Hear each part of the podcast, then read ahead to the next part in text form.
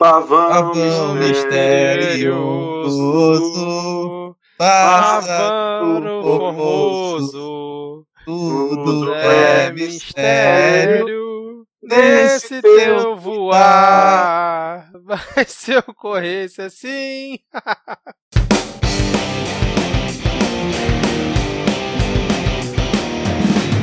Olá, cidadão e cidadã, tudo bem? Eu sou Vitor Souza e estou começando aqui o mais rápido possível para animar o Rodrigo. É, está começando aqui mais um episódio do Midcast Política, o nosso episódio 100% sobre política nacional, com um giro por algumas das principais notícias e fatos que ocorreram nas últimas semanas, nosso giro semanal. E hoje aqui comigo temos Diego Esquinelo. Tudo bem, Diego? Olá a todos e todas, um bom momento ao ritmo de Rainha do Deserto.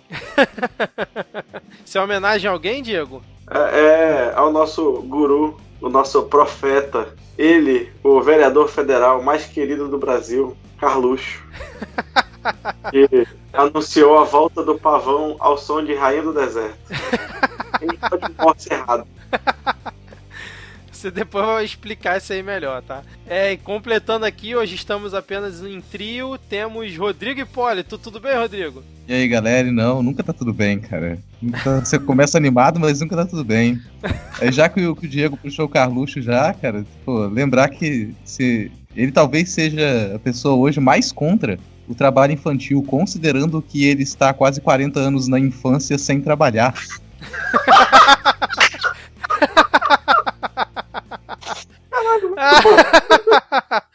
Eu não vi ele dando o relato dele, né, cara? De ter começado cedo. O pai dele obrigou ele a entrar aos 17 na política, né? Contra a É, mãe. cara. Pô, mas houve uma- ele era assessor de alguém, ele tipo, estagiava no Tribunal do Rio, era vereador e. tipo, não, ele estagiava em Brasília, era vereador e fazia faculdade ao mesmo tempo, pô. Que coisa. Moleque era Eu falei, eu falei 40 anos, mas ele é mais novinho, né? Qual é a idade dele mesmo? Que eu não faço Não, ele, ideia. ele já tem por aí, Ah. cara, uns 30, 30 e alto já, 38, 37. Eu sei porque É, recentemente eu vi uma. mais- uma- Não, mais novo não é ele não, mais novo é o. É o Flá, é o 03. Eduardo. É o Eduardo. O, É o Pitbull. o Carluxo é o do meio, pô. Pô, o Carluxo tá bem, então não fazer nada ajuda na pele, né, cara? Outro dia eu vi uma entrevista dele com a Leda Nagli e aí eu consegui é, lembrar mais ou menos da idade dele. É por aí, cara, ele falou lá. Bom, a gente já tá antecipando aqui o nosso momento Carluxo do dia, então deixa eu só deixar todo mundo alinhado. A gente tá aqui gravando no dia 9 de julho, no dia que a Câmara tá lá reunida para primeira votação da reforma da Previdência, né, da PEC. A gente está até acompanhando aqui. O Rodrigo quase não desligou a TV para poder gravar, porque estava acompanhando lá. No close caption. É, cara, é a melhor programação. Você começa a assistir TV Câmara, é um vício, cara. Todo dia é uma, uma emoção diferente. Ah, e aí a nossa última gravação foi no dia 2, então a gente vai pegar é, as notícias e fatos aí dessa última semana. A gente vai ter aqui os blocos tradicionais, se você está chegando aqui hoje, onde a gente primeiro atualiza a lista de comunistas, depois a gente vai para polêmicas, piadas e tretas, depois para o Pega Fogo Cabaré e por último a parte que todo mundo acha chata. Então, sem mais delongas, vamos para a lista atualizada de comunistas. Bom, começando aqui a lista atualizada de comunistas, eu confesso que eu fiquei meio surpreso com esses dois nomes que a gente tem aqui hoje, porque eu não estava esperando. É, primeiro, Mas por que, por que você não esperava, gente? Os dois já são comunistas assumidíssimos. é, eu posso estar fazendo uma análise errada aqui então, cara. É, mas primeiro vamos começar aqui com o treinador da seleção brasileira de futebol masculino, o Tite. Que depois da vitória. Engraçado foi isso, né? Foi depois da vitória do Brasil, onde lá o Bolsonaro fez aquela papagaiada de tirar foto lá com os jogadores e vários caras ficaram é, gritando mito quando ele foi lá tirar fotos com, os- com os caras, mas ali no meio da premiação o Tite meio que deu uma certa ignorada no Bolsonaro e aí resgataram um, um vídeo dele de 2018, do final do ano, que ele dizia que ele não se sentia confortável, né, para é, essa mistura de futebol com política e ele não encontraria, não gostaria de encontrar é, com o Bolsonaro caso o Brasil fosse campeão e tal. E aí a galera resgatou esse vídeo é, publicando como se tivesse sido agora, depois da final. Então, muitos bolsominions ficaram chateados aí com o Tite, apesar da vitória da seleção, e ficaram falando que ele era comunista, principalmente no Twitter. Vocês acompanharam essa, essa treta aí? Acompanhei, aí eu coloquei agora na pauta o link do. Porque você já devia saber que ele era comunista. Deixa eu ver aí aqui. vai estar na descrição do, do episódio. É de 2015. Nossa, ele dando parabéns pro Lula, é isso mesmo? É isso mesmo. Exatamente. Olha só, rapaz. Quando ele era do Corinthians, né? Assim, mas, pô, é Corinthians também, né, bicho? Tinha por obrigação ali do time, tá lá no contrato que você assina que todo ano você tem que mandar um parabéns pro Lula. É, pode ser. Mas e aí, se o Lula fosse presidente, será que ele não iria topar? Vai ficar sempre a dúvida, né, Se o cara? Lula fosse presidente, o Lula ia, ia inaugurar o churrasco na Igreja Comari, mano. Ele ia chegar com a garrafinha de cachaça.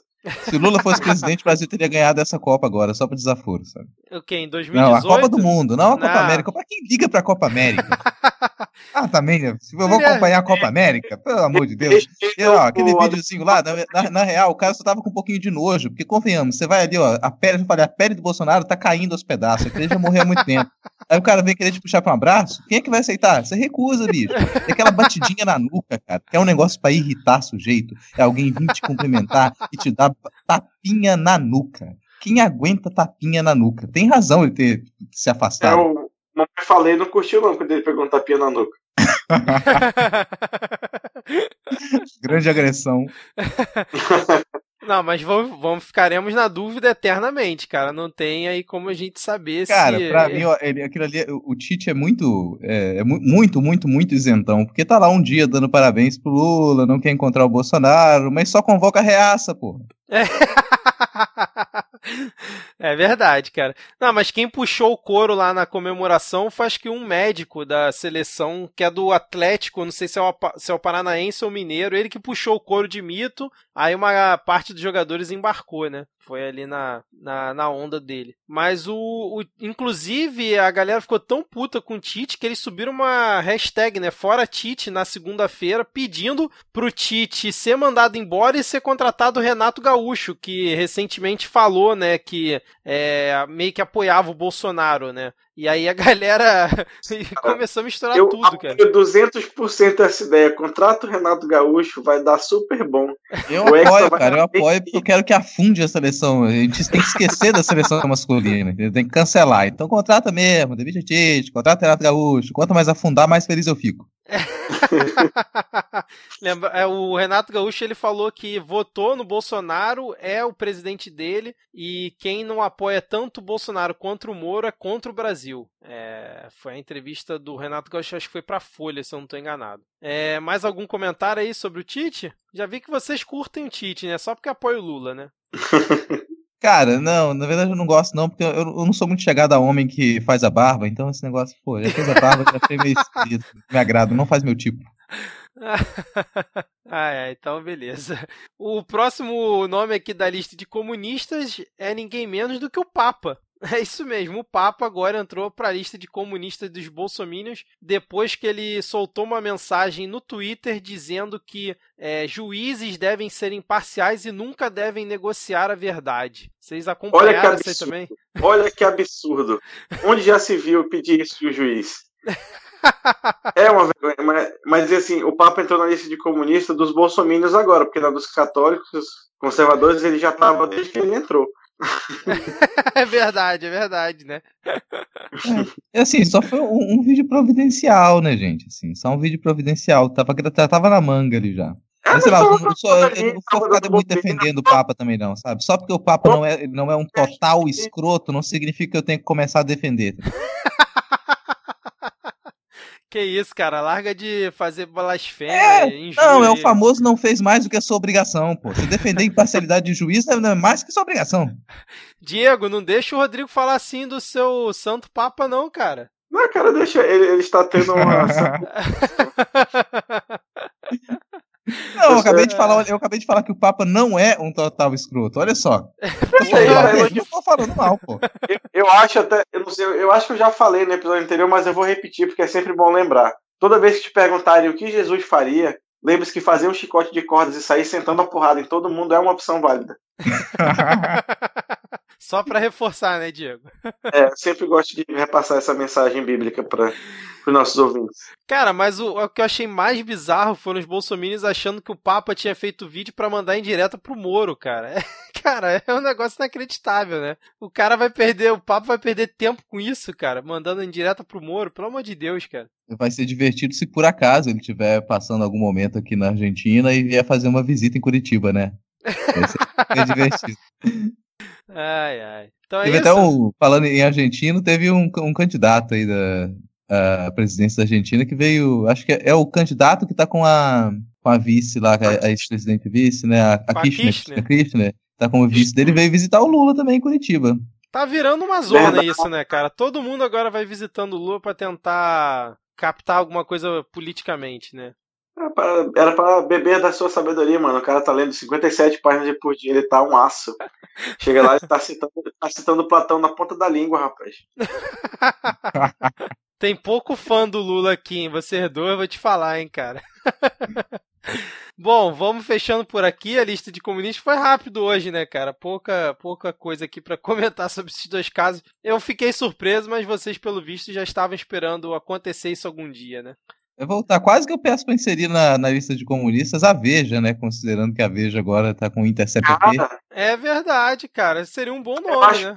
Válido. É válido, acho que é válido. Inclusive, eu vi um vídeo, acho que foi hoje ou ontem, de uma senhora cidadã de bem, né? Classe média, panelista de condomínio, é, queimando a Veja porque achou um absurdo a capa que ela fez ali contra o Moro. Achou, ficou totalmente indignada. Então eu acho doido que a Veja continua chegando nos lugares, né? Eu lembro que eu não, eu não acreditava que as pessoas realmente assinavam a Veja até eu começar a, a reparar nas nos tapetes dos outros apartamentos em alguns prédios aqui de Jardim da Penha, em Vitória, e ver que realmente passava tipo, 30% do prédio tinha de manhãzinha lá a Veja jogada no tapete de, de bem-vindo. É mesmo, cara? Caramba. Minha mãe assinou a Veja por muitos anos também. Agora que a gente não assina mais revista nenhuma porque tem internet, mas.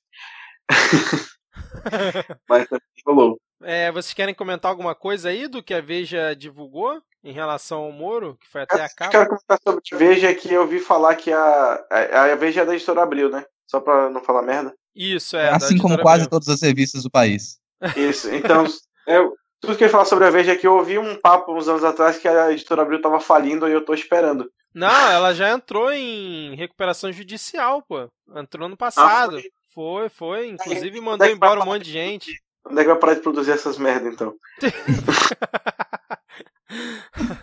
Não, mas aí a, a, o que a Veja divulgou foram os diálogos, né, entre o Moro e Sim. o Dallagnol, né? É, inclusive Entrou falando... na jornalística que se tornou o Intercept e o Estado de São Paulo. Ah, o Estadão não é a Folha, né? Isso, Folha. é Folha, Veja, Intercept e Reinaldo Azevedo. Reinaldo Azevedo ali perdidão. Mas né, esses áudios, esses áudios não, né? O áudio saiu hoje. O, o, as conversas foram falando ali da questão é, do Cunha, né? Da delação do Cunha, que achava melhor dar uma segurada, não é isso? Uhum. É, foi, é foi isso. O Moro realmente ele falou que ele não apoiava a delação. É, não, é, não é dar uma segurada, é tipo, não quero a delação do Cunha. Por quê? Por que será que ele não queria? É... Cara, muita gente não deve querer a delação do Cunha, porque imagina se o Cunha começa a falar realmente tudo que ele sabe, a gente já vai, gente vai ter a previsão exata pro fim do mundo.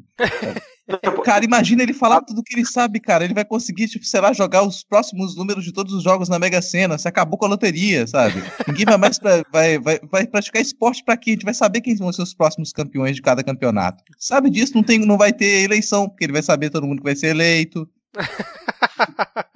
A delação do Cunha vai ser o, o, a cena final daquele filme, o livro de Eli, que ele tá deitado com a roupinha branca assim, ditando tudo, tudo que vai fazer pelo resto da história. É, e aí parece que ele influenciou também no, na data de uma operação né, da PF. Eu vou deixar link aqui na descrição, porque é, tem bastante coisa dessa capa aí que a Veja publicou. Vamos fechando então por aqui a lista de comunistas. Ou vocês querem comentar mais alguma coisa? Vamos lá. Então agora vamos para polêmicas, piadas e tretas.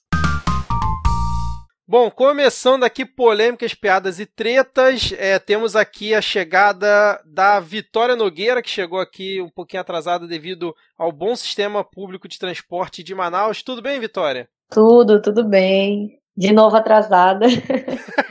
Mas estamos aqui. Seja bem-vinda novamente aqui. É, a gente não poderia deixar de começar esse bloco falando, acho que, sobre a polêmica que é, tá tomando as redes sociais, principalmente desde, sei lá, do final de, da semana passada. Já tem uma semana que tá essa, essa treta, que foi acho que dois dias depois que a gente gravou o último episódio, que foi quando o. É, é, eu queria usar um termo agressivo, mas eu vou me segurar por enquanto. O Bolsonaro ele defendeu o trabalho infantil mas ele disse que não propõe descriminalização para não ser massacrado. É, e ainda fez uma comparação dizendo que quando um menor está fumando paralelepípedo de crack, ninguém fala nada. É, eu queria deixar para vocês começarem a comentar, porque esse foi um assunto que me incomodou bastante, apesar é, de eu nunca ter precisado trabalhar quando criança, né? É, ao contrário de alguns relatos que a gente viu nas redes sociais nos últimos dias, que a gente vai citar até alguns aqui icônicos, é, queria que vocês comentassem o que, que vocês acharam de toda essa treta é, envolvendo não só essa declaração imbecil do Bolsonaro, mas é, toda a galera que arrumou uma, um tipo de narrativa para poder defender esse ponto do Bolsonaro e enaltecer é, o trabalho infantil. Um adjetivo para essas pessoas, eu queria que vocês dessem aqui para a gente começar a esquentar esse tema aqui. Filho da puta. não dá. Não tem. Não dá pra ser mais grosso. É o único adjetivo, cara, que eu vou jogar. Tipo, isso aí é, é, é, é o verdadeiro vagabundo, assim, cara. Você, você vir com esse papinho de que, ah, cara, trabalhei desde a infância na empresa do seu pai? Trabalhou na lojinha do seu pai? É. Tipo, tava lá, cara, juntando seu dinheiro para poder fazer, pagar suas aulas de golfe? Tava trabalhando muito?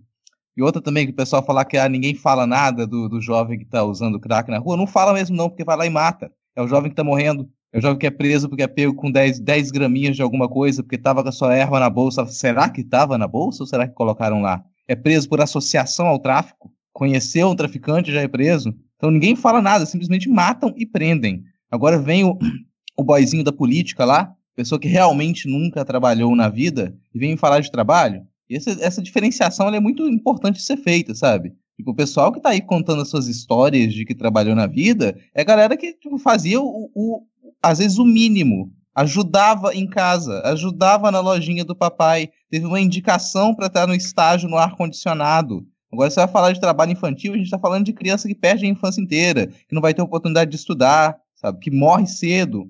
Que a família Essa... depende daquele trabalho dela, né? O Exatamente. da família depende daquilo, né? É, e que não ganha quase nada, porque trabalho infantil, essas crianças não recebem aquilo que um trabalhador, uma trabalhadora adulto receberia, um, pelo menos quando existia alguma legislação trabalhista, né? Não é disso que a gente está falando. A gente está falando de criança que trabalha praticamente em regime de escravidão, não vai receber quase nada por aquilo que faz. Exatamente. É, cara, é muito simples. Se a sua fa se a família da criança que está precisando trabalhar depende daquele dinheiro para se sustentar, é porque isso a gente pode considerar como trabalho infantil. Não a criança que ajudou lá no armazém do avô com 10, 11 anos, que se ela ficasse doente, ela podia ficar em casa tranquilamente, que se ela não pudesse ir por algum motivo, ela não ia ser, entre aspas, descontada e nem ser cobrada pelo chefe depois para fazer hora extra, que ela não, ela poderia é, falar para o pai que não estava bem, que ela poderia ir para a escola a hora que quisesse. Isso não tem nada a ver com trabalho infantil, né, cara? O tremenda idiotice quem fica defendendo essa merda, porque é, o que o Rodrigo falou, ficar fazendo essas comparações esdrúxulas, quando você na verdade estava ali tendo um pouquinho de responsabilidade quando era criança, seja porque o pai não tinha com quem deixar, seja porque é, queria botar a criança para, entre aspas, já começar a tocar o negócio da família. Então, é idiotice fazer brigadeiro para pagar aula de tênis. É, cara, esse, esse assunto me revoltou demais nesses últimos dias, cara. Isso me faz pensar que, que muita gente não faz a menor ideia do que é trabalho não compreende, não tem a definição de trabalho em mente. Acredita que trabalho é alguma outra coisa, acredita que trabalho é lapidar a própria riqueza da família.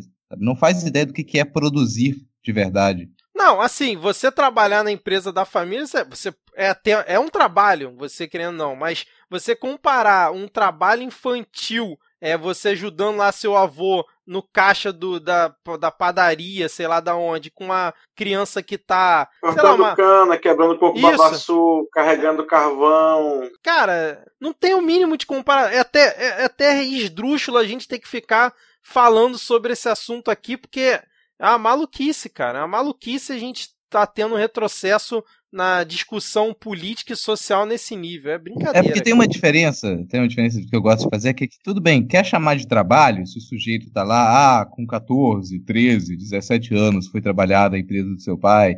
Meu amigo, se aquilo ali que você está fazendo não tem relação nenhuma com a sua sobrevivência, se o dinheiro que você vai ganhar ali não é realmente o que te sustenta, se você, se você perder aquele emprego, nada na sua vida vai mudar de verdade, o nome disso é hobby você tá lá num hobby na empresa do seu pai, sabe? Aquilo ali ah, pode, pode te, te, trazer ganho pessoal, pode te distrair, mas a sua vida não depende daquilo. Aquela produção ela não significa nada para você. Aquela, aquelas atitudes ali são só diversão para você. Aquilo ali é hobby. Você não depende daquilo. Então, é. isso, aí, isso aí é o sentido de trabalho pro burguesinho safado, sacou? Isso aí não é trabalho de verdade. Se estiver pensando em trabalho. E vale pontuar, né? Vale pontuar que o trabalho infantil é uma das maiores causas e efeitos da pobreza no mundo, né? As pessoas esquecem disso, porque, de certa forma, tem um impacto no nível de desenvolvimento humano. Já imaginou você com 13 anos, 10 anos de idade, é, trabalhando braçalmente, de forma até escravizada em um local? O que, que você vai estar desenvolvendo ali? O que, que você poderia estar fazendo para se desenvolver, mas você está ali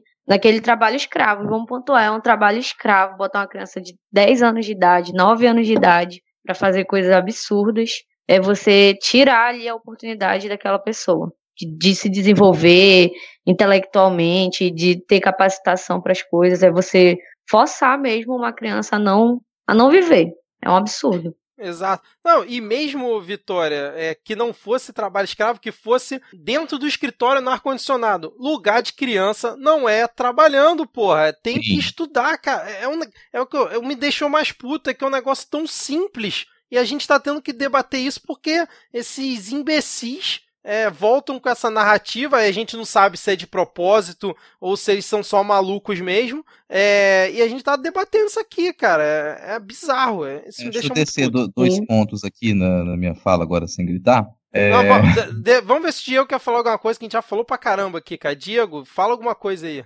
Só pra.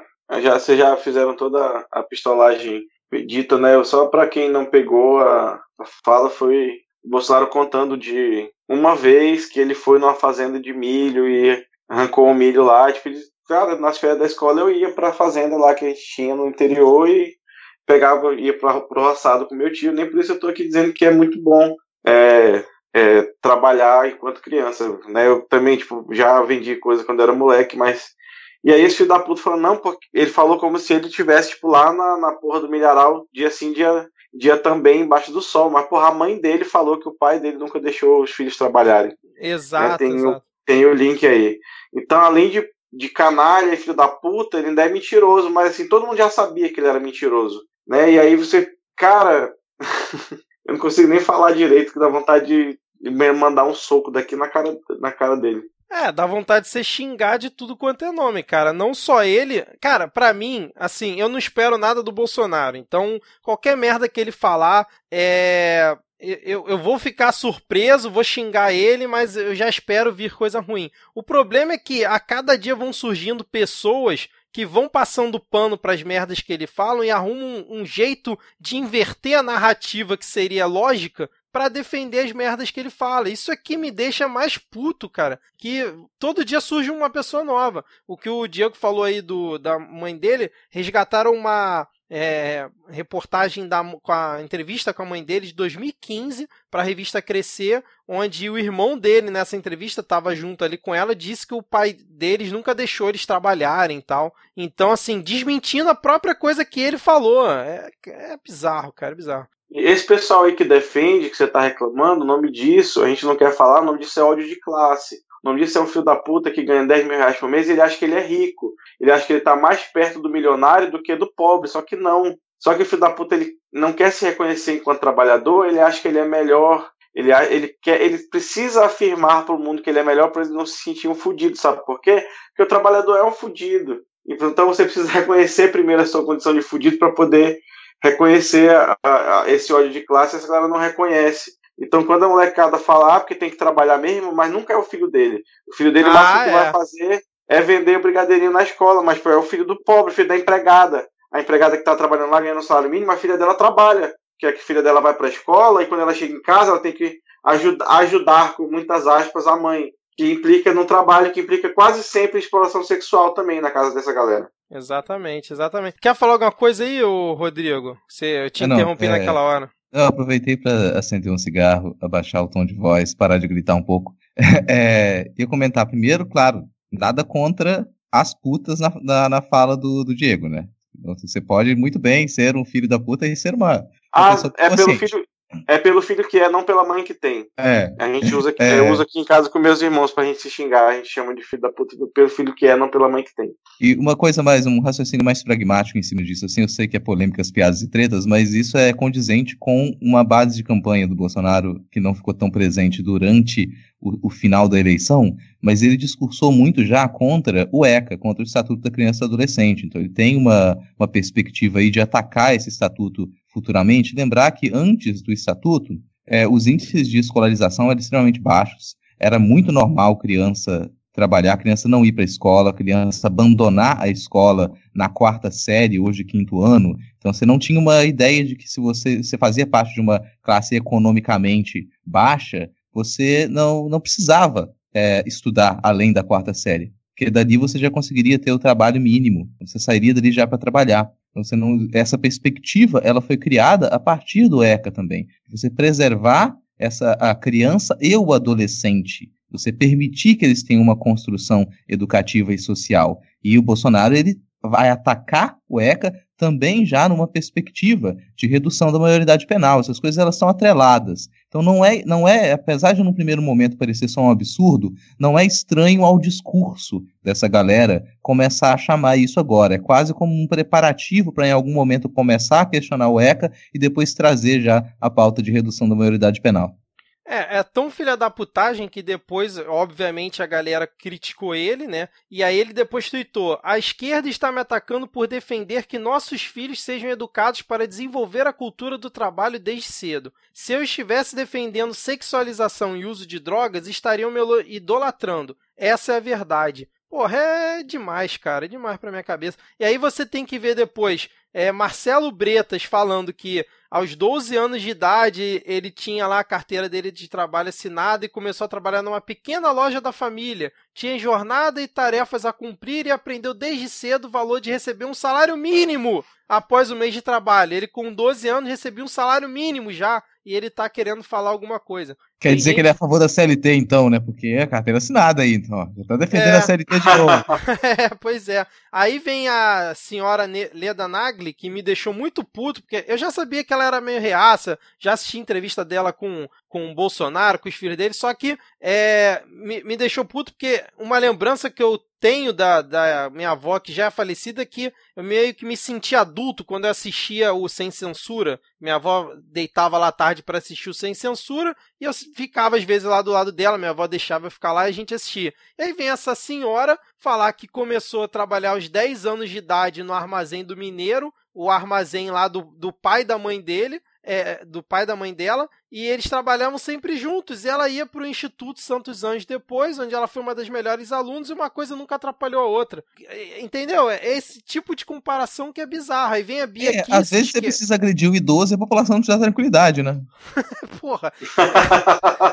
Aí vem a Bia Kiss, que é deputada federal, fala que aos 12 anos de idade ela fazia brigadeiros para vender na escola. E o que mais interessante é que ela não precisava, mas ela sentiu uma enorme satisfação porque com esse dinheiro ela pagava as aulas de tênis dela com, com o que ela vendia de brigadeiro. Ela se sentia muito criativa e produtiva. Ah, mano, vai se fuder, né, cara? Pelo amor de Deus. Eles esquecem de pontuar que 71% do trabalho infantil é no campo. E isso é foda. Exatamente, exatamente esse assunto me deixou muito puto mesmo. Peço até desculpa aqui os ouvintes que eu tô meio alterado em relação ao histórico. Tem que falar mesmo! Isso aí, quero ver, quero ver Vitor xingando. Sobe a audiência! Ibope, cadê o Ibope? vocês querem falar mais alguma coisa sobre esse tema? Porque a gente só com esse tópico já estourou todo o tempo aqui do Polêmicas, Piadas e Tretas. Vamos seguir rapidinho os outros. Vamos seguir, vamos seguir. Bora pra frente. É, a gente teve aqui é, ainda nesse bloco, a gente pode comentar assim sobre a divulgação do, dos diálogos da Vaza Jato que foram publicados pela, pelo Intercept, onde eles botavam que. Foi Intercept ou a Veja que teve diálogo do. Eu já tô confundindo, cara. Teve diálogo do, do Moro com o Faustão. Acho que foi do, Inter, do da Veja. Foi né? a Veja, foi a Veja. Foi a Veja, é. Porque nos diálogos que a Veja é, publicou, tinha uma, é, uma fala do Moro dizendo que trocou ideia com o Faustão. O Faustão deu uma recomendação para eles, para eles melhorarem a forma como a Lava Jato é, se dirigir ao público. E aí depois o Faustão confirmou que realmente teve esse encontro com o Moro e que essa conversa foi real. Uhum, foi, foi um, uma, uma análise da Veja em parceria com o Intercept. Exatamente. Ô, louquinho meu! Daí depois saiu uma reportagem dizendo que 58. Uma reportagem não, uma pesquisa do Datafolha dizendo que 58% das pessoas acham que o Moro teve uma conduta inadequada na Lava Jato. É, mas nessa pesquisa a maioria ainda dizia que era a favor da Lava Jato, mesmo assim. Só num recorte dessa pesquisa aí, na, quando você passa para a faixa etária até 29 anos, é 73% das pessoas que acham que a conduta do Moro foi irregular.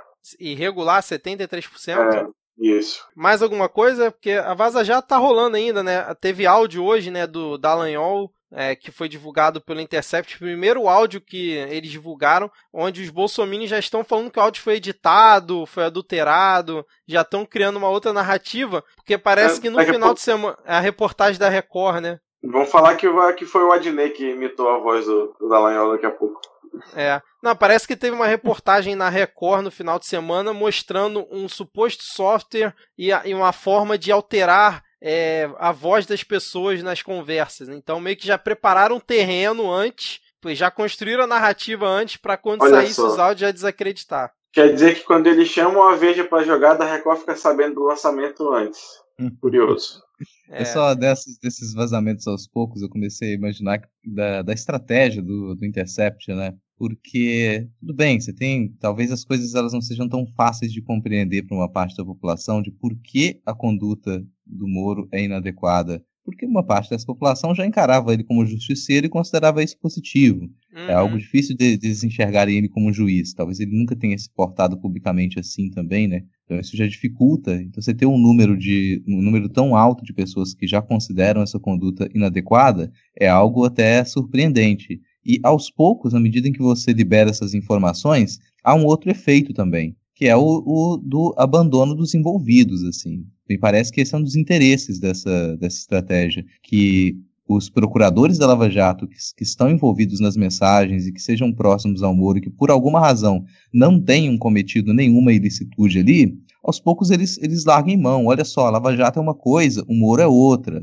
Joga o Molo Delanhol pro lado, porque se a gente continuar atrelado a eles, a gente vai se ferrar também. Então você vai liberando aos poucos e criando esse sentimento de, peraí, qual, quem será o próximo envolvido? O que, que vai estar mais adiante? Talvez seja melhor eu não me ligar a isso. Nesse sentido, é uma estratégia interessante, né? É, foi até o que eu comentei com você mais cedo lá no grupo, Rodrigo, que tipo esse áudio que saiu novo do Dallagnol, ele não mostra nada demais, porque assim, só reforça o que a gente já esperava, né, dele comemorando lá a entrevista barrada do Lula e o lado dele, e reforça ao mesmo tempo a galera que apoia a Lava Jato, porque é isso mesmo que eles querem, né? Então, sim. É, sim, pra, talvez gere algumas dúvidas, mas mais no sentido técnico, vai apoiar alguns questionamentos mesmo. Também não acredito que é, não vá ter, não acredito que vá ter um áudio que diga que ah, nós queremos que o Lula seja preso amanhã e aquilo tudo, ah, vamos cometer crimes, nós, a Lava Jato, somos uma máfia mesmo, estamos aqui admitindo que somos uma máfia, haha, o Brasil mal pode esperar, nós vamos abrir nossa fundação com bilhões e bilhões e bilhões,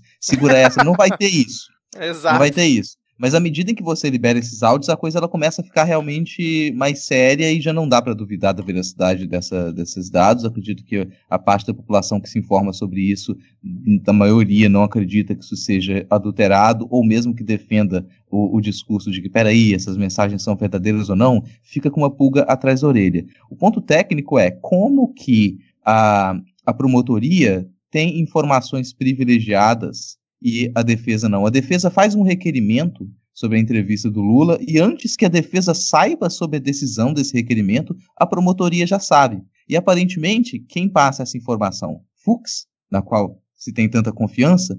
Como, isso, isso é uma dúvida que fica. Como que essa informação privilegiada chegou à promotoria se o requerimento era da defesa?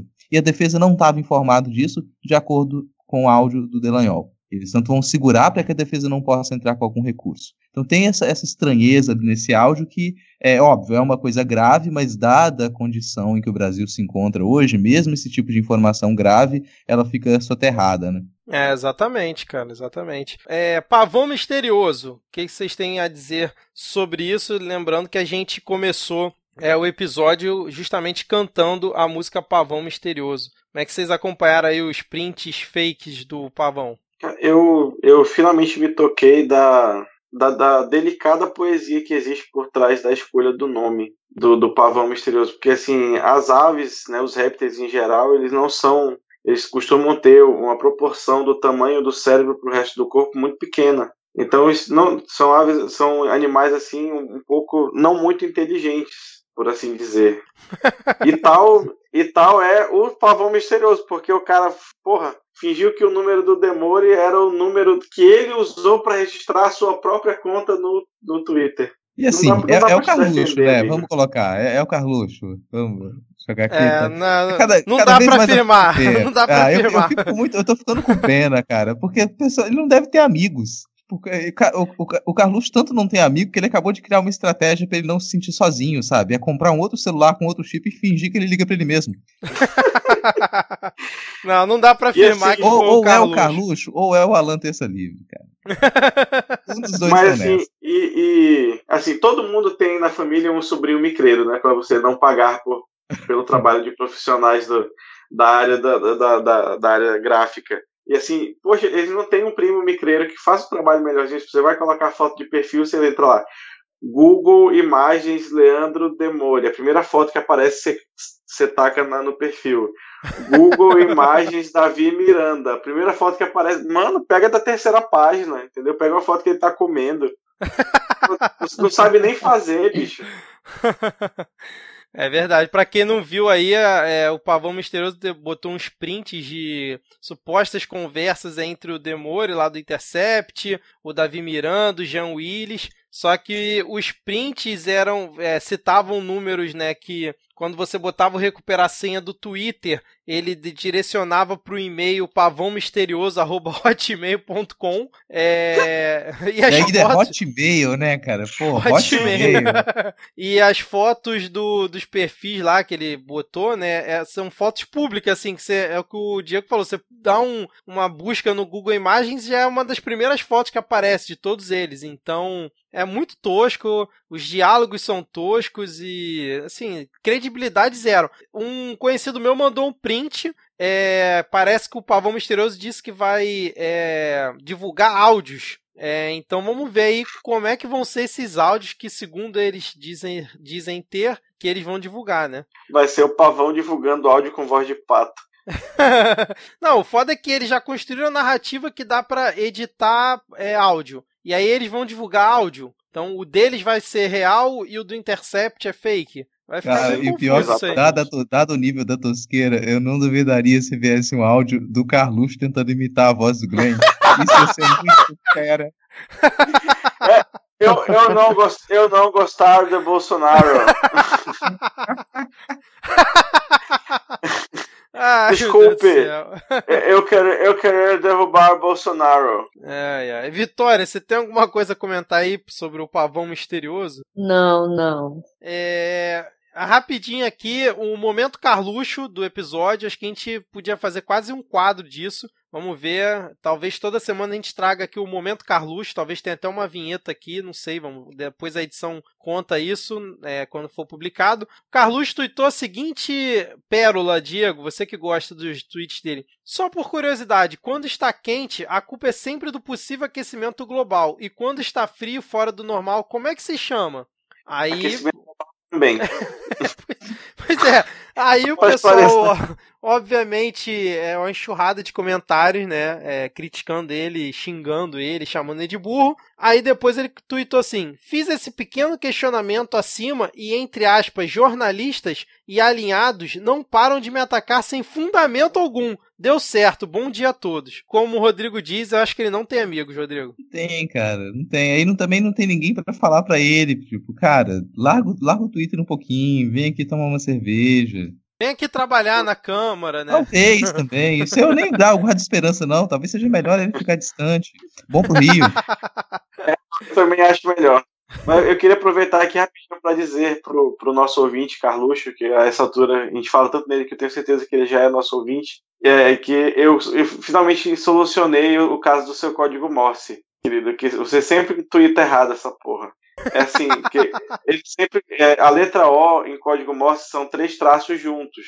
Ele sempre twitta três traços separados, só que três traços separados fica TTT. Então nunca dava para entender, porque onde era para ter um O tem um TTT. Aí por isso que ficava tudo errado. Aí eu falei, eu consegui decifrar por causa do tweet que ele falou que o pavão misterioso voltou ao som de, é, ao ritmo de Rainha do Deserto.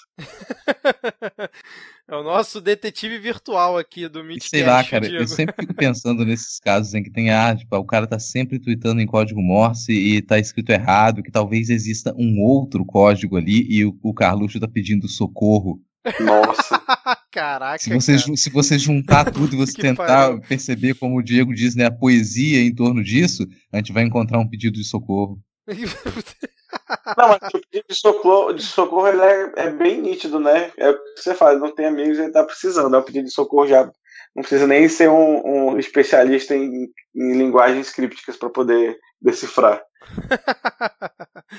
É, vamos fechar logo esse bloco, cara. A gente já ultrapassou muito tempo. Eu vou só comentar aqui, tá? Os próximos tópicos, que é o Enem Digital. O Ministério da Educação anunciou que a partir do ano que vem é, a prova vai começar a ser testada de forma digital, ou seja, o aluno vai ter que ir a uma escola que tem um computador e fazer a prova é, ali no computador, igual seria no papel. É, eles vão começar esse teste com acho que 1% só das, das provas vão ser feitas digitalmente. Esse plano experimental vai custar 20 milhões, segundo o governo, e a ideia deles é fazer isso até 2026, 2026 sendo abolidas a, as provas de papel. É, a gente teria muita coisa para comentar aqui sobre isso, sem dúvida nenhuma, mas fica aqui só o registro, vai ter link na descrição do episódio. Qualquer coisa a gente volta nesse tema semana que vem se sobrar tema, se sobrar tempo, ou se o negócio é, continuar escalando. Além disso,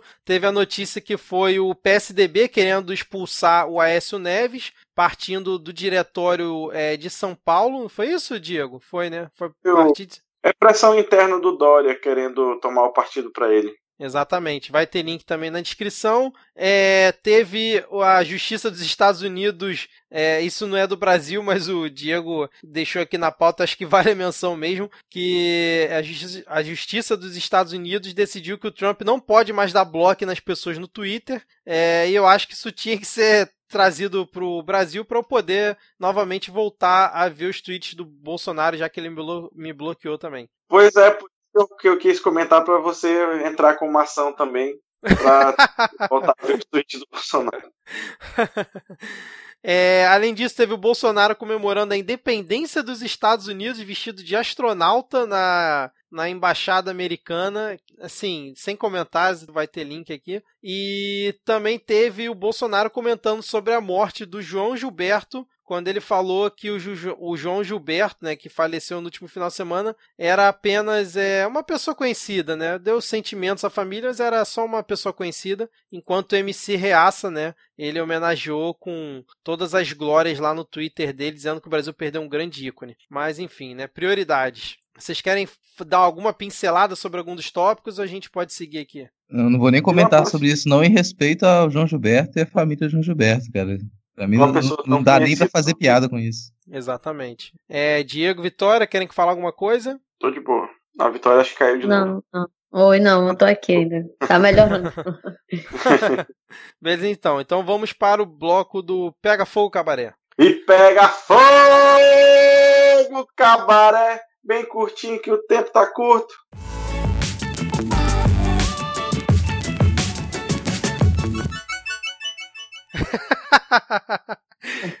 é, vamos lá. Começando aqui o Pega Fogo Cabaré, teve um caso que ocorreu no início da semana, que foi o Bolsonaro. Não, no final da última semana, que foi o Bolsonaro sendo chamado de traidor pelos policiais federais, já que não estavam querendo flexibilizar o, os interesses dos policiais lá na reforma da Previdência, né? Não queriam. De forma é... direta, ele não quis tirar os policiais da reforma da Previdência. É uma... Não, na verdade.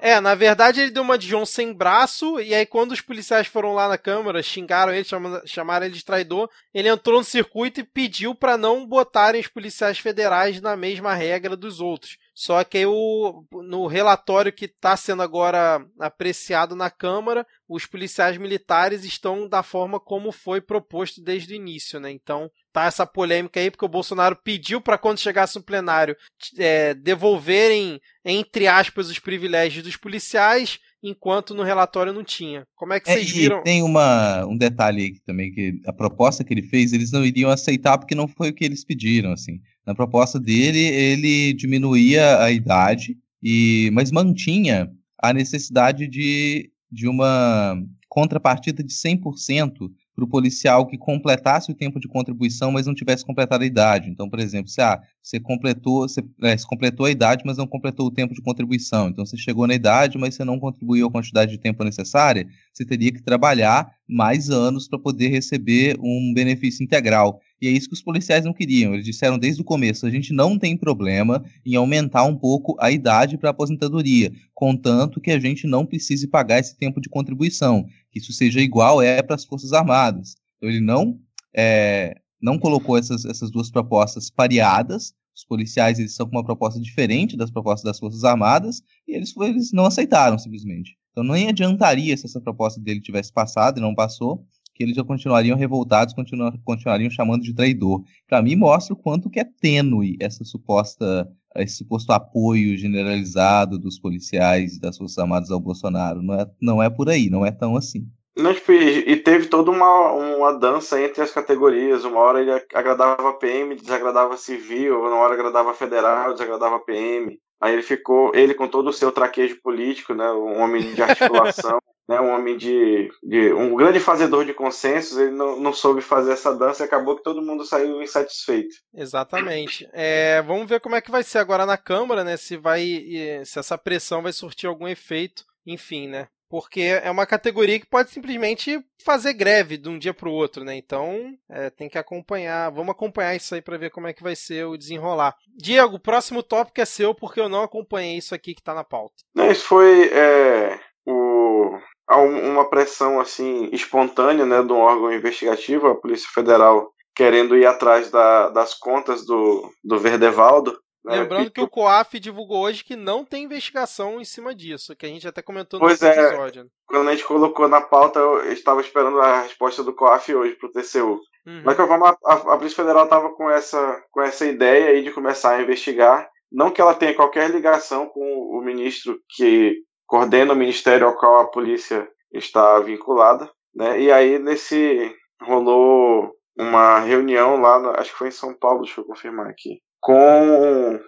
Foi ontem à noite, é. Foi ontem à noite, 40 advogados se reuniram lá com o menino Verdevaldo para já tipo, prevenir, né, blindar, blindá-lo de qualquer ataque da, da polícia. E, tipo, não, não foram advogados individuais, né, foram pessoas, tipo, pessoas representando é, entidades da advocacia. E teve a OAB, teve o Instituto Brasileiro de Ciências Criminais, a Associação Brasileira de Juristas pela Democracia, o Instituto dos Advogados Brasileiros, e teve o um, melhor nome que eu achei aqui, que é o Instituto de Defesa do Direito de Defesa.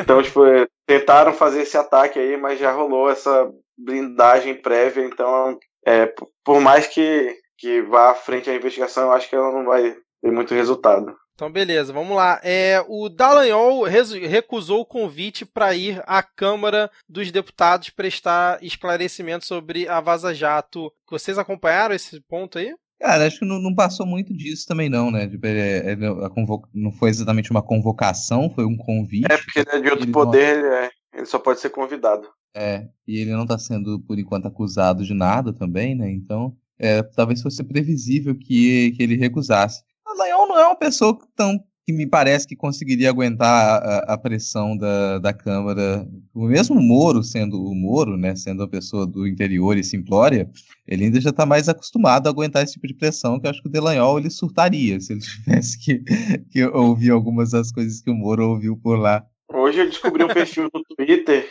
eu não lembro agora o, o usuário, depois eu vou tentar procurar, que está contando há quantos dias o Dallagnol não entrega o celular dele para perícia. Tava com 28 já. Então fazem 28 dias, que, ou faz, não lembro agora. Qual é o certo? Fazem ou faz? Faz, faz. Faz 28 dias que o Dallagnol não entrega o seu celular para ser periciado. E aí, quando ele foi convidado para dar esclarecimento, ele também não foi. Não que ele tenha algo a esconder, mas assim, né? São só coincidências. Fica... É, é, além desse, ou seja, o Cabaré pegou pouco fogo, né? Porque foram coisas simples aí que a gente teve é, nessa última semana. É, Rodrigo e Vitória, se tem mais algum ponto, a gente pode ir para a parte que todo mundo acha chato. É, teve um, um ponto que eu acho que não entrou aqui, né? Que é uma, foi um regozijo da semana para mim, que foi o, o Maia dando uma patada no Major Vitor Hugo. O Major Vitor Hugo é aquela figura insuportável, né?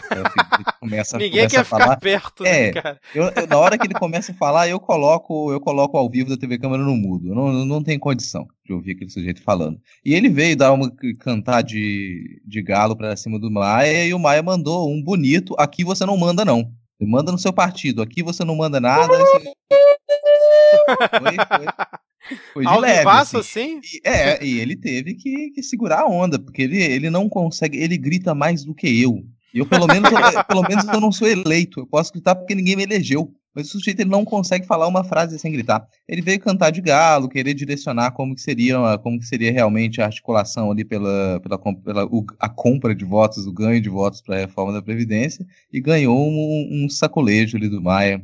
O, o Maia, né, nosso podre, que aí ele tá tá conseguindo segurar bem a onda, cara. Tava, tava quem, quem diria um grande que democrata, Maia né, cara? ia ter esse tipo de trato político. Exatamente, cara. Um grande democrata, né, cara? E falou hoje aí na, na, no plenário, falou, ó, teremos uma longa noite aqui, tô prevendo a gente ficar aqui até duas, três da manhã, mas vamos juntos, porque o país precisa disso e tal. É o grande bastião da, da democracia brasileira. Realmente é uma grande surpresa. É, vamos então para a parte que todo mundo acha chato. Antes disso, antes disso, Opa. nós temos algumas pequenas quebrando notícias aqui. Breaking Quebrando news. notícias. É, é, breaking news que saíram. No, novo mini bloco do episódio. É só, só quando tiver.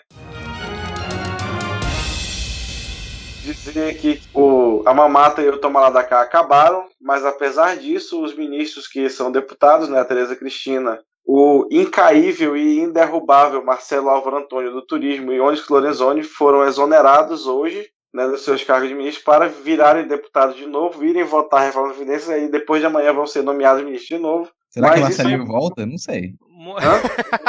Será que Marcelinho volta? Dúvidas. Eu tô achando que o Bolsonaro vai aproveitar essa, essa, essa jogada para. Opa, esqueci, pô. Acabei nomeando outro cara aqui, foi mal. Volta amanhã que a gente conversa. daquela. Você é mais útil lá, a gente precisa de você é, nas votações. sua liderança. Mas bem pontuado, bem pontuado, aí, Diego. Bem pontuado, porque essa era uma prática que o PT fazia muito, o Temer fez bastante, e toda essa galera que apoia o Bolsonaro criticava, né? E aí, nessas horas, fica todo mundo quieto. Né? Enfim, segue o jogo aí. É, novamente, a mamata acabou né, e o Toma da cá também, mas ainda assim o coordenador da, da segurança pessoal do Bolsonaro na campanha de 2018 foi nomeado para a direção da ABIN. Bom, eu ia só comentar que a pessoa que deixou o Bolsonaro levar uma facada, entre aspas, ou não, aí depende do que você acredita, talvez não fosse lá, tipo, reconhecido pela sua competência, né? Mas tudo bem. Tá ele lá e tá escutando agora a gente. Um beijo pro seu. Acho que se o nome dele é alguma. É, tanto faz. Um abraço aí, tamo junto, é. cara da BIM. é, e por último, mas não menos importante, a bancada do PSOL anunciou hoje no plenário que. É, é porque hoje saiu uma edição extra do Diário Oficial com 300 milhões de coisas.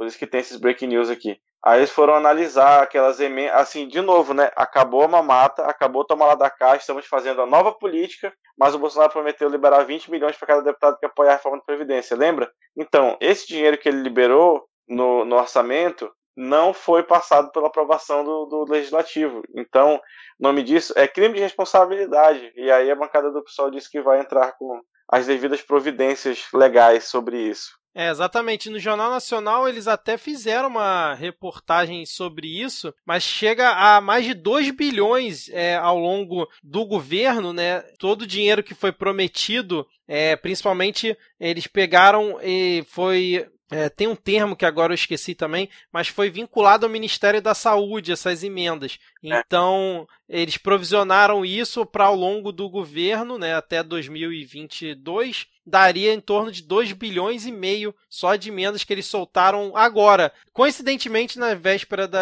da reforma da Previdência, né, da votação, e que o Bolsonaro diz que, na verdade, é, isso já estava provisionado do orçamento do outro governo, que ele só está liberando o que tem que realmente liberar. Mas, coincidentemente, foi na mesma época. Né? Então, e aí, de, de, de, desse, disso que saiu hoje do Diário Oficial, pelo menos 444 milhões não estão previstos no orçamento. E é, aí, que, que foi a denúncia do pessoal. É, é, crime, é crime. Agora, a abertura de um processo de, que seria, nesse caso teria que ser um processo de impeachment, teria que passar pela, pela Câmara e pelo Senado. Vai passar? Alguém vai abrir? É, não, não vai, não vai dar em nada, vai dar em nada. Ah, e outra, né, cara, vai abrir impeachment, vai derrubar o Bolsonaro, vai botar o Mourão, a gente fica nesse ciclo eterno, né? Tinha que fazer era, é, realmente comprovado isso, cancelar as emendas, né? Assim, eu tô falando aqui de leigo, mas no meu entendimento, né? É, enfim. É, mais alguma aí, Diego? Não, por hoje é só. Então, beleza. Então, finalmente vamos para a parte que todo mundo acha chato.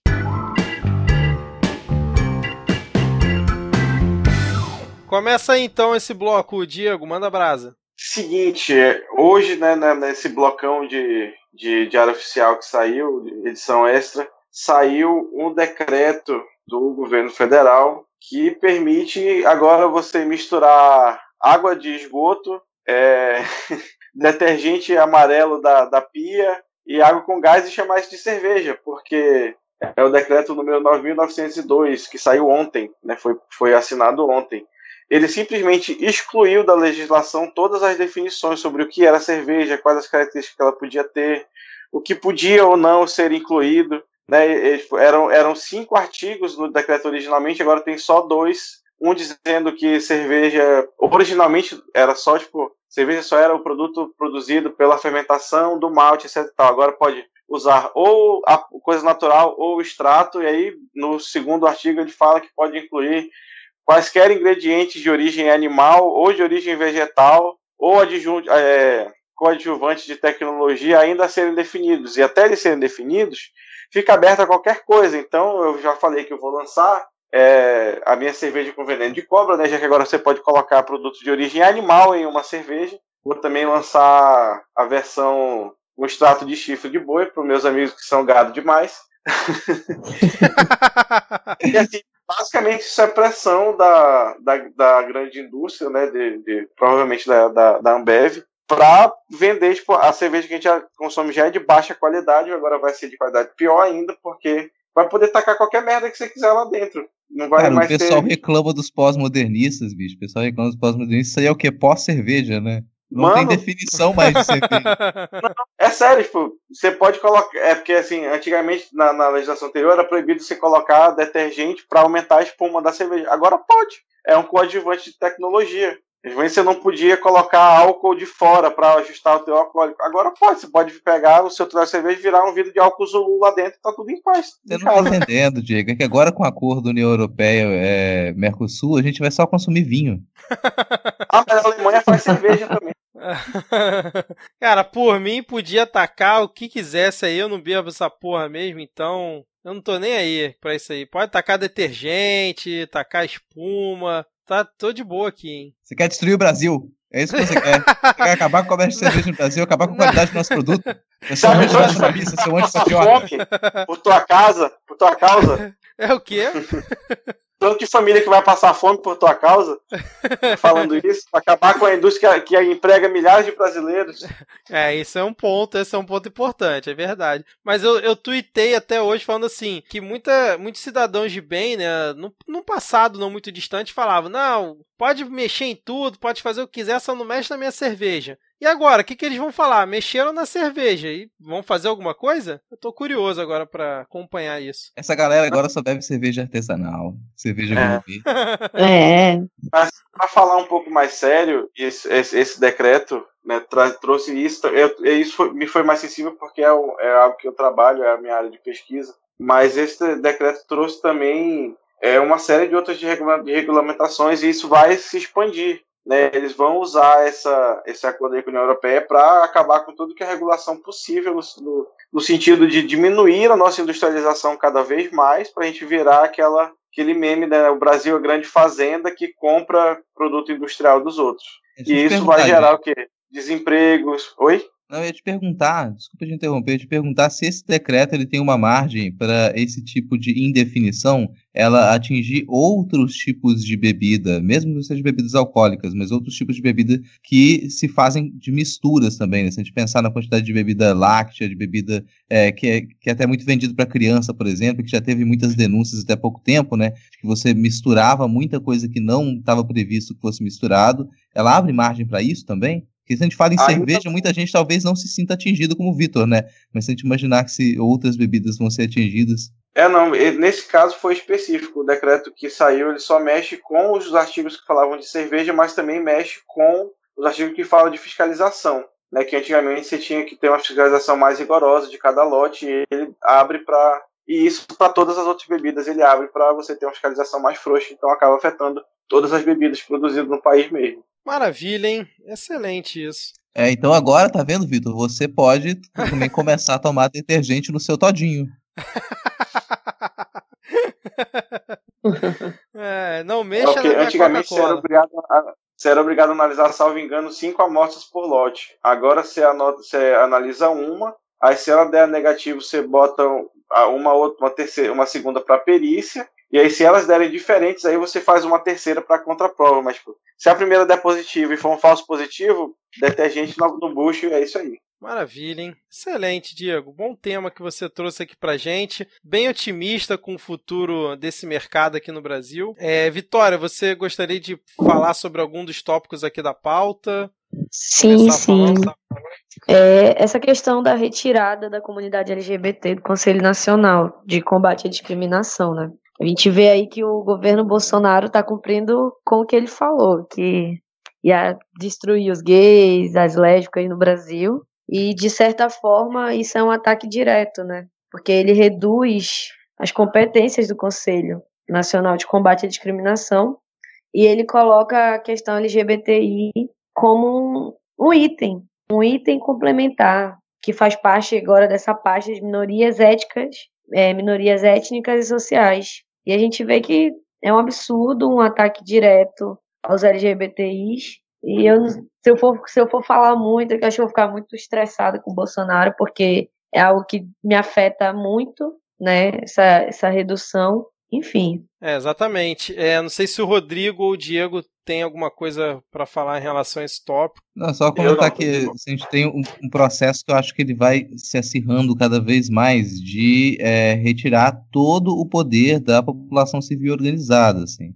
Isso é uma coisa que a gente vem discutindo desde o do primeiro programa, né? De que é, é, talvez seja a estratégia mais eficiente do governo. Para quem diz que o governo não está acontecendo nada no governo Bolsonaro, isso é exemplo de coisas que estão acontecendo governo Bolsonaro desde o início, praticamente, de você retirar a voz total de minorias representativas, assim. Esse, essa, essa, esse, essas comissões, elas eram os únicos, a única maneira dessa população conseguir ter a sua voz, conseguir ter as suas propostas levadas a cabo em algumas vezes, ou pelo menos discutido o que era do seu interesse, e agora nem isso a gente vai ter mais. Sim, sim, o governo Bolsonaro está cumprindo, né?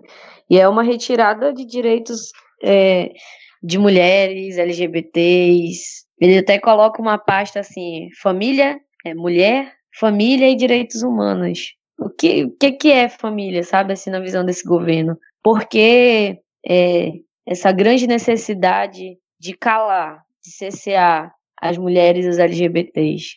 E aí é uma coisa que o governo Bolsonaro está cumprindo é, de propostas antigas, vindas desse, desse, desse atual governo, e das pessoas que o compõem. É, exatamente. Vitória, Diego, quer falar alguma coisa sobre esse item? Não, tô de boa. Lembrando, teve um que o um decreto do Bolsonaro que era é, extinguindo o, um, alguns conselhos, eu não lembro qual é. foi que o STF barrou, né? Era, era todos os conselhos que não tinham sido criados por lei. Aí o tribunal barrou e aí voltaram, voltaram entre aspas, né? Mas aí agora tipo, ele queria extinguir, agora ele só vai tipo, é, fechar a torneira e deixar eles morrerem de inanição. Porque muitos deles ele, o governo não é obrigado a, a sustentar, né? Eles têm que existir no papel, mas eles não precisam funcionar de fato, porque as leis muitas vezes são muito frouxas. É, e acaba aí... sufocando de outra forma, né? É. Fazendo um gancho aqui, fazendo, pegando, pegando o gancho, é, um dos, uma das entidades que foi extinta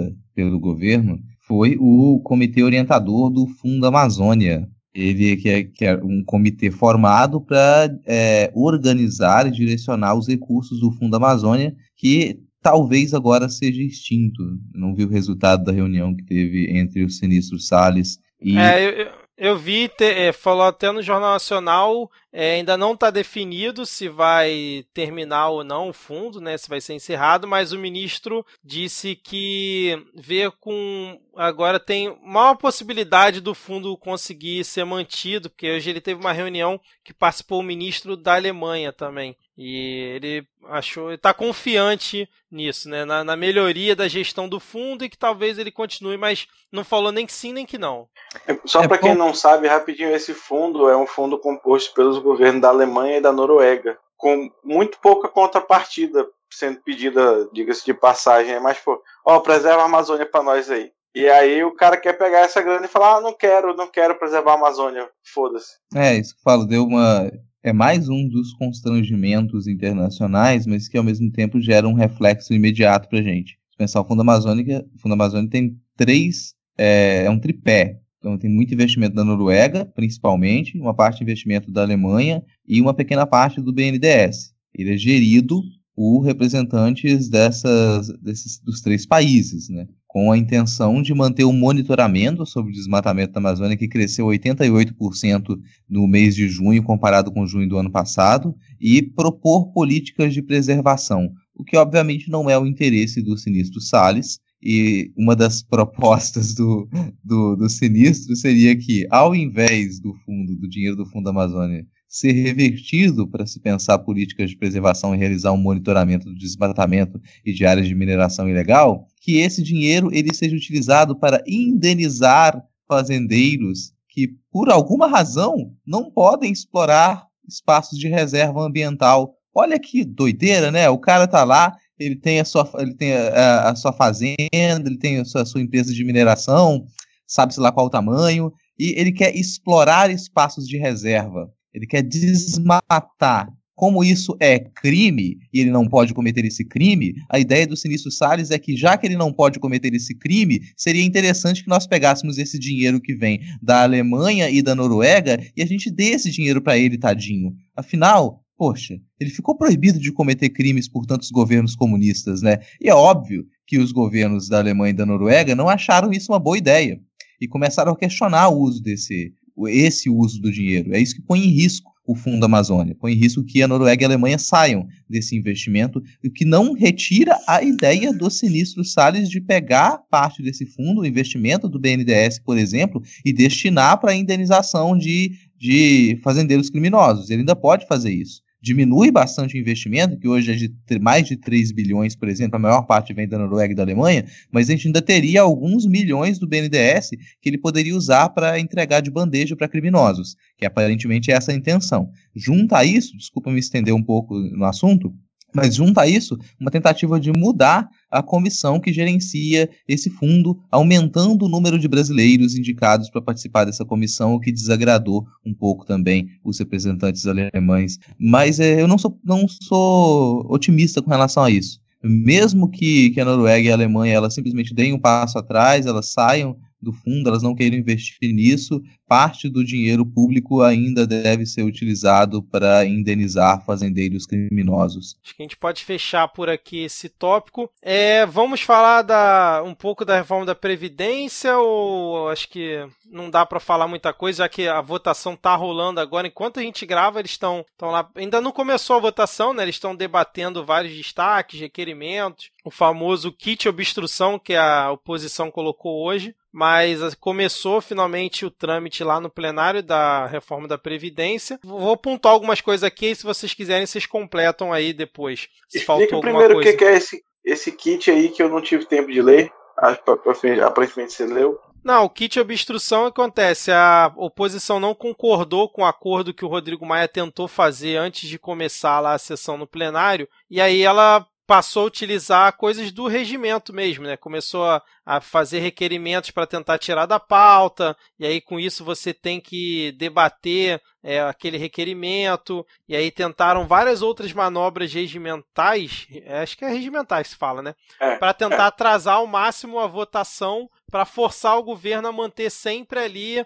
o quórum para conseguir ganhar a votação, né? Então eles tentaram fazer essas manobras, mas é mais para enrolar mesmo. Tanto que o governo nem tá entrando, tipo, não tá pedindo é, palavra para debater nada, tá deixando a oposição falar para gastar o tempo, para depois que terminar tudo poder começar a votação, entendeu? entendi. E aí o que, que acontece? Saiu uma pesquisa da Datafolha hoje dizendo que 47% da população apoia a reforma da Previdência. É, antes era 41, foi para 47 e quem rejeita caiu de 51 para 44. Como tem a margem de erro, tecnicamente está empatado ali, vamos dizer assim, está dividido, né? Metade apoia, metade é, não apoia. É, para quem não está muito por dentro, óbvio que não, a gente não tem nenhum especialista aqui de é, economia, política para explicar a reforma da, da Previdência toda e tal, mas assim, dá para a gente pelo menos pincelar aqui para quem está muito por dentro. A, reforma, a proposta foi entregue lá pelo Bolsonaro, né, lá na, na Câmara,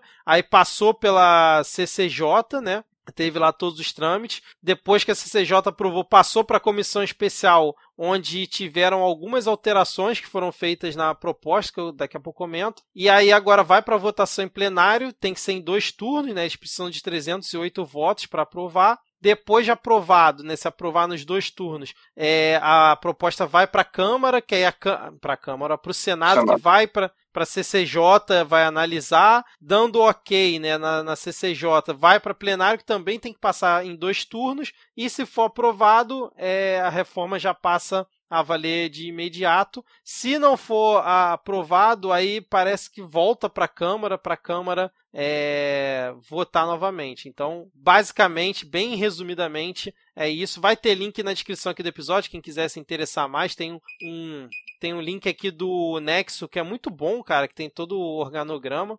É, e algumas coisas que saíram da reforma da Previdência, eu vou comentar aqui, se vocês quiserem depois comentar em cima, que foi estados e municípios não estão na reforma, a princípio, porque pode ser que votem algum destaque no plenário e incluam. Então, tudo que eu estou falando aqui é o que veio da comissão e que está indo para plenário, mas que pode mudar. O tempo mínimo de contribuição, que era é, pra, passou de 15 para 20 anos para homens e mulheres. Pela, pelo que foi acordado, vai ser 15 anos para as mulheres, mas pode ser que mude, mais os 20, pra, 20 anos para os homens. Professor é, vai se aposentar agora a partir de 60 anos, né, para homens, 57 para as mulheres, que é uma coisa que mudou, que antes era 60 para os dois. O BPC mantiveram, não cortaram o BPC, né, que é aquele auxílio para pessoas para idosos ou pessoas com deficiência, né, que tem renda familiar, acho que a, a menos de 249 reais É, não, por mês. deixando claro a sua Um fala, assim, fala- o BPC ele foi retirado da proposta. Senão Isso, não é, faria retirado. parte.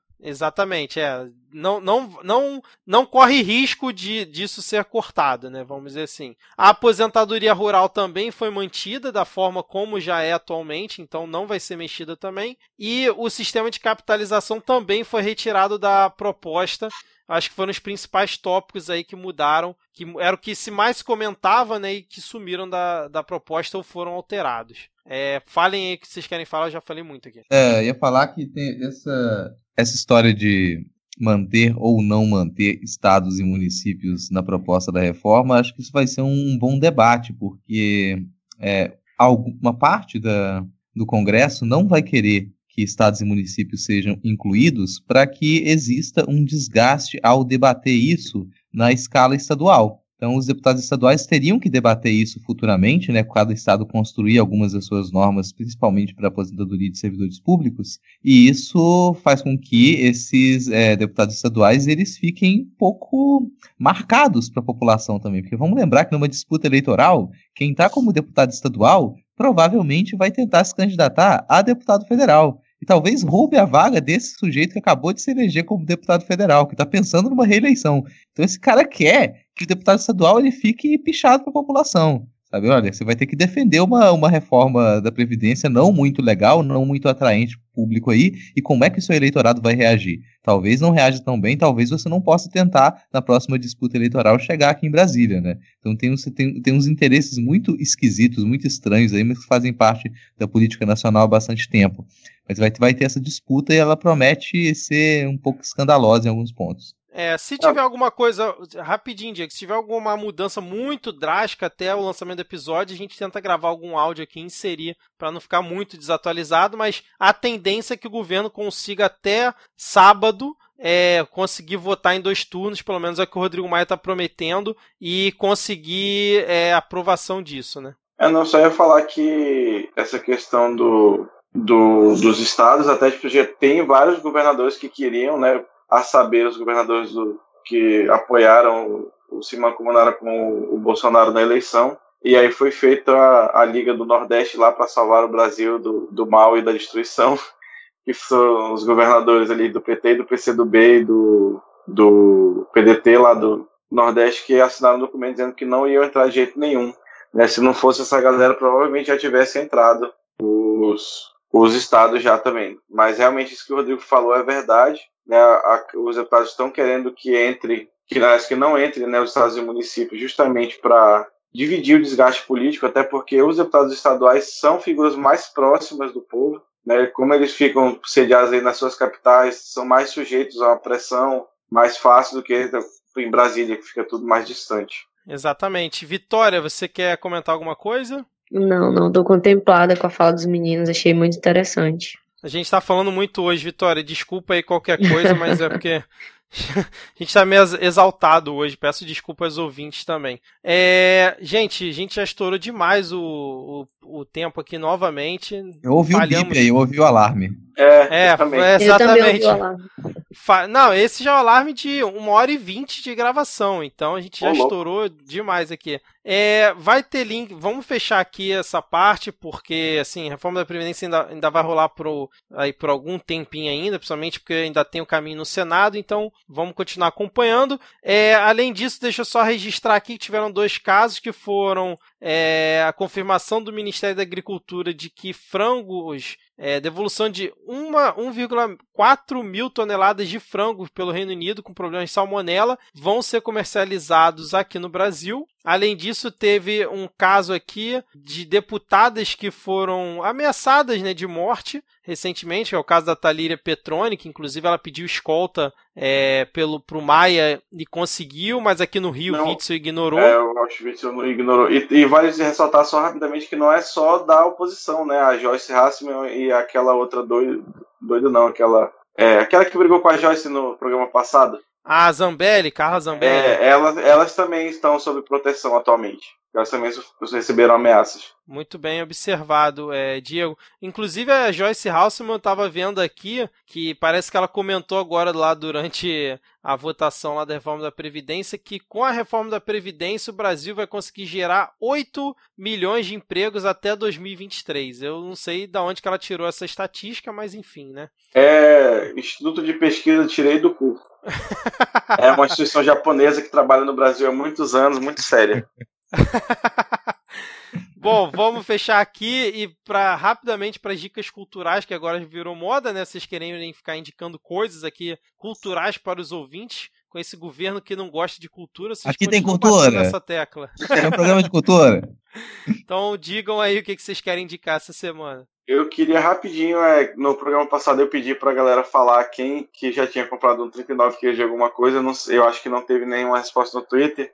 É, mas ninguém ouvinte, respondeu. Um ouvinte me respondeu lá no Instagram, o Calil, queria mandar um abraço para ele. Ele falou que nunca comprou 39 quilos de nada na vida dele.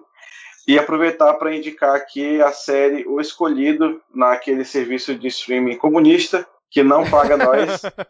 né? E é uma série que se passa no Brasil, no interior do Mato Grosso, é muito interessante. Vejam aí que é da hora. E eu separei aqui duas dicas rapidinho, dois podcasts, tá? É, ver se eu apresento mais um podcast pro, pro Vitor, mas eu acho que esse você já conhece, o NonaCast. Já ouvi falar, mas não é, escutei. NonaCast é, é, é um podcast que lida com mídia, política e feminismo, feito pela Nona. É, é, é uma voz só, e ela produz episódios que são mais curtinhos, né, até 20 minutos assim, então é uma coisa bem é, interessante de ouvir, às vezes para refletir e às vezes para refletir e ficar revoltado também, né? Então eu sugiro bastante a audiência. Por isso que tu gostou, né? Por isso que tu gosta, né? Ficar revoltado. Sim, cara. Precisa man manter a revolta para não só resistir, mas ir para frente também. Rodrigo, e... só uma dúvida. Hum. Ela tem muitos netinhos? Putz, caramba, assim, hein, Diego? É, eu, eu, ia até falar o. Ela participou do último do não, do não Pode Tocar também sobre o Democracia e Vertigem, né? Também já fica aí o jabá para quem quiser ir lá dar uma ouvida nos últimos episódios do, do Não Pode Tocar. É, o nome dela não é Nona, não vou falar o nome dela de verdade aqui, mas a gente. A, a, a Alana conseguiu descobrir com o serviço hacker qual era o nome dela de verdade. mas vai estar linkado aqui na, na postagem o NonaCast. E o segundo podcast que eu vou, vou sugerir é mais divertido do que eu imaginei que poderia ser. Que é o é muito divertido, cara, que é o Resenha com o Rodrigo, o podcast do Rodrigo Maia. Eu falei que era um bom podcast, cara. É, Vocês não cara, levaram fé. Assim, pô, vou ouvir lá o podcast do meu xará. Eu imaginei que o podcast do Rodrigo Maia seria, tipo, só o Rodrigo Maia falando. Mas não é isso, cara. Não. O podcast do Rodrigo Maia tem um apresentador que ele tá ali basicamente para dizer que esse é o podcast do Rodrigo Maia e fazer algumas perguntas que o próprio Rodrigo Maia escreveu. Além de fazer Ele pega, pega a pauta, na pauta dos nossos programas hoje aqui a gente vai falar um pouco sobre os trâmites da reforma da Previdência. Então, é, é, Rodrigo. Eu tô fazendo muito por isso. Rodrigo, como que é? Como são os trâmites? Me conta um pouco da sua trajetória. Parece muito um programa de campanha, cara, porque depois ele falar um pouco de como é... são os é. trâmites e dizer qual, como que ele está se esforçando pelo Brasil, é, tem também ó, algumas, alguns elogios. Tem um momento para ele falar: olha aqui, essa semana aqui teve o jornalista tal que fez um elogio ao Rodrigo Maia. Como você encara esse elogio? Ai, ai. Tá não percam isso assim. E é, é descaradamente uma peça de campanha. Eu só queria Sabe deixar um disclaimer. Quê, né? Um disclaimer para os nossos ouvintes do Nordeste. Não é resenha no estilo que vocês estão pensando, tá? É resenha no sentido. Não, porque resenha no Nordeste é festa, diversão e tal. Ah, Mas tá. é pela Caramba. cara do Rodrigo Maia, tu vê que é resenha no sentido escolar mesmo. Bom, boas indicações hoje, hein, Rodrigo? Muito bem. Vitória, você quer indicar alguma coisa? É, porque virou moda aqui esses dois quererem indicar toda semana alguma coisa. Prometo fazer uma listinha para indicar no próximo. Não, não precisa prometer não, porque eu mesmo não indico nada aqui. se você não quiser, se você não quiser indicar, tá tranquilo. Mas é, você não indica o serviço de ônibus de, de Manaus. É, de Manaus, é que fez você não, chegar atrasado. Eu também não, não indico, recomendo. não indico. Tem ônibus Bom, que não tem mais nem cordinha. Aí o cara faz um negócio com, com um fio, tipo uma moeda dentro de uma latinha, puxando um fio, aí você puxa, a latinha faz barulho e tu desce. Mentira. Cara, que isso, cara? Mas. Você, ei, ah. Rodrigo, sabe o, o, o ônibus do Rio é ruim? Não, Cara, Rodrigo, não, Rodrigo, o, o Rodrigo é de Vitória, Foi, ah, né? Perdão, perdão, é perguntado do Vitor. Não, eu, eu, ia, eu já ia comentar sobre o serviço, de, de sobre a, a, a CPI dos transportes lá no Rio de Janeiro. A gente compra ônibus usado do Rio de São Paulo. Então os ônibus que já são ruins chegam aqui piores. Cara. Não, assim, a frota do Rio de Janeiro, é, nos, assim, nos últimos, sei lá, oito anos, assim, ela deu uma melhorada boa, mas continua uma bosta. Mas eu já vi umas, mas eu já vi umas gambiarras da cordinha, ela tipo arrebenta, o cara dá, ela, ele passa a terminar ela antes, assim, da metade do ônibus e dá uma, uma emenda. Mas com a latinha, igual a Vitória contou, nunca tinha visto, não, cara. É. Aqui tem criatividade. Brasileiro, um pouco criativo, um pouco pacífico. Afinal, o Brasil não é para amadores, como já disse aqui o episódio da nossa segunda temporada aqui. Ah, agora que eu lembrei, esqueci de falar lá no início da gravação, o Midcast agora tem PicPay. Se Olha você ouvinte está aqui até o, o, final, eu acredito que não, já deve ter desligado. O Midcast agora está no PicPay, eu criei um plano lá de dois reais, porque alguns ouvintes perguntaram: ah, vocês não têm financiamento coletivo, não sei o quê. Tá aí, tá criado lá no PicPay. Quem quiser ajudar com dois reais pode fazer a sua contribuição aqui pro Midcast, é só procurar lá no, no PicPay, Midcast. É, ou se você não tem um, o aplicativo, você baixa e aí eu te mando depois até um cupom para você pegar um cashback logo nesse início, depois você poder contribuir com o Midcast. Então, é isso, a gente vai continuar aqui produzindo e tal, a gente aqui no Midcast Política. Eu vou continuar produzindo lá o Segue Fiz, outros episódios, mas se você quiser colaborar, pelo menos ajudar aqui a pagar o, o servidor lá, o SoundCloud, e a gente conseguir comprar um microfone novo pro Diego, a gente agradece bastante aqui. É, Beleza? Considerando que o Vitor não bebe cerveja, então ele não vai gastar esse dinheiro com cerveja. É verdade, é verdade. Vai ser 100% revestido para o podcast. Exatamente. Eu, eu garanto aqui, depois eu divulgo a caixa preta do Midcast, caso é. vocês queiram. Ó, PicPay, que é uma empresa aqui de Vitória, então PicPay estiver nos ouvindo aí, ó, quiser liberar uns cashbacks aqui pra gente fazer promoção com, com os colegas ouvintes. É verdade, boa. Boa observação, hein, Rodrigo? Alô, galera do PicPay. É, gente, vamos fechar por aqui. A gente já tá, sei lá, uma hora e meia de programa. Vamos dar tchau aqui pros ouvintes e até a próxima semana. Valeu, tchau, tchau. Valeu, tchau. Falou. Tchau, pessoal. Valeu.